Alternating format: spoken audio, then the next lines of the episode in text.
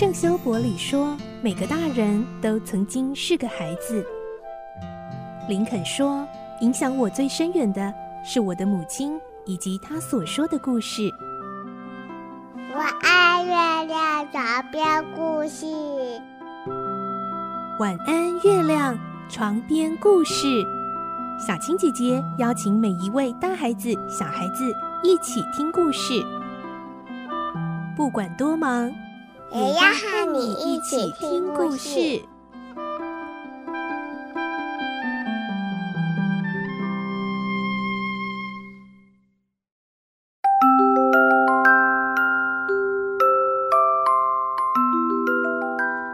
晚安，欢迎你和我们一起听故事。我是小青姐姐，我们继续来听《孤女努力记》的故事。今天是三十九集。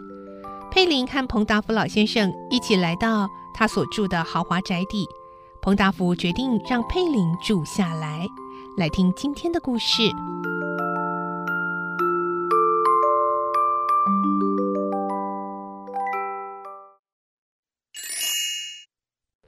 孤女努力记》三十九集，搬进向往已久的家。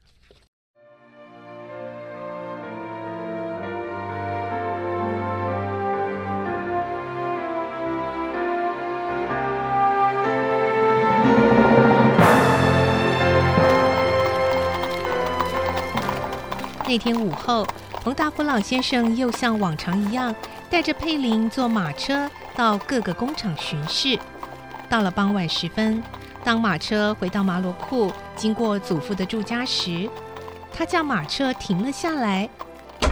门一打开，一个年老的佣人走了出来。彭达福老先生坐在马车里，大声地说：“是裴思强吗？”“是的，老爷。您今天这么早就回来了？”“不，我还要去办公室一趟啊。”这时，祖父吩咐佩林走下马车，然后说：“裴思强，你把这位姑娘领到那间蝴蝶室去。从今天开始，那间房间呢、啊、就归她住了。她需要些什么，你都供给她。回头呢，准备两份晚餐。今天晚上我要和他一起吃晚饭。”“是的。”忽然，彭达福老先生又向佩林说：“奥雷利亚，我们八点钟吃饭，现在你先进去休息。”裴思强向马车那边深深一鞠躬，马车往工厂前进了。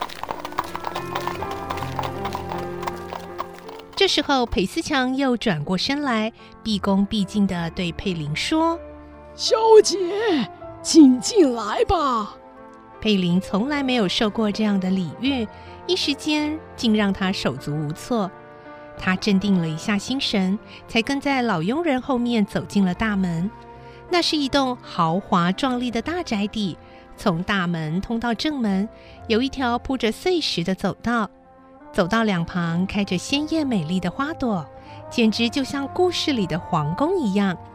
一进门就是一座大厅，在高高的天花板上，悬着一盏五彩缤纷的豪华吊灯，地上铺着红色的绒毯，四周点缀着美丽的盆景，散发出芬芳的香味。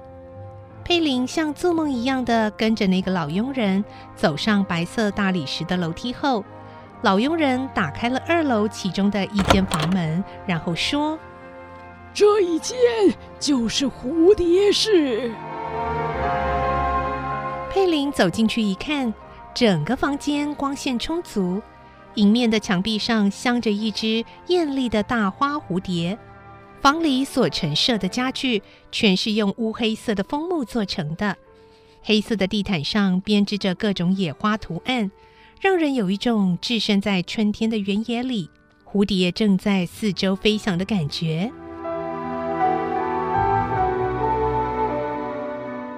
小姐，您请坐吧。我去叫人来伺候您。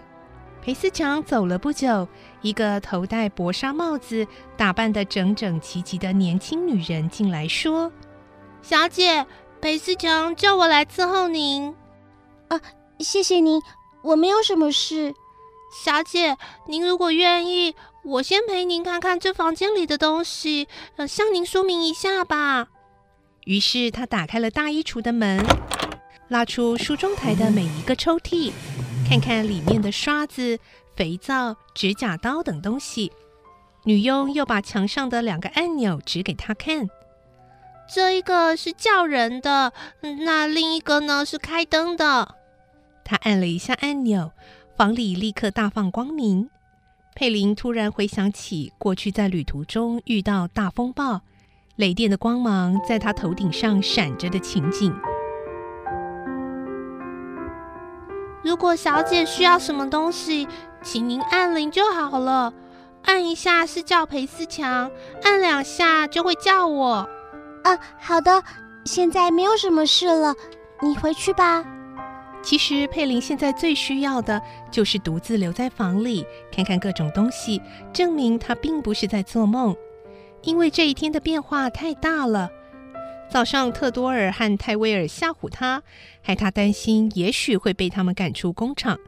可是有谁想得到会演变成现在的情形呢？想不到这么快就来到爸爸的家里，这飞来的幸福会不会像魔术一般，一瞬间就消失呢？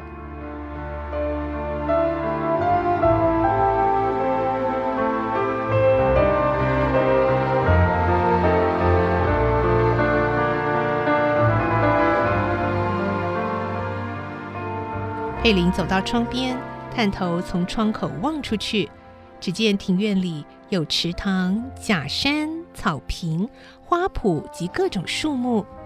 最让佩林感到讶异的是，有一块草地上开满着雏菊，和他刚到马洛库的时候，在郊外的树林里用来占卜命运的花朵一模一样。这时，他回想起妈妈临终时对他所说的话。你是个好孩子，只要好好做人，总有一天他会喜欢你的。那时候你就幸福了。母亲的预言果然实现了，她相信只要忍耐，总有一天祖父会知道，佩林就是他唯一的孙女。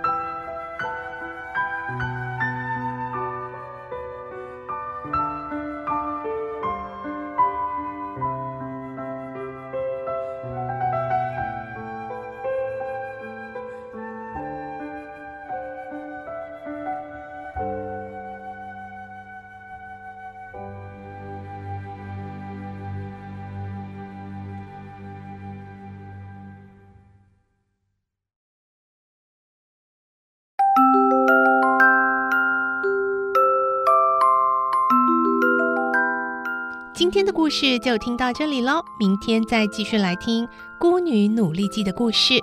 我是小青姐姐，祝你有个好梦，晚安，拜拜。小朋友要睡觉了，晚安。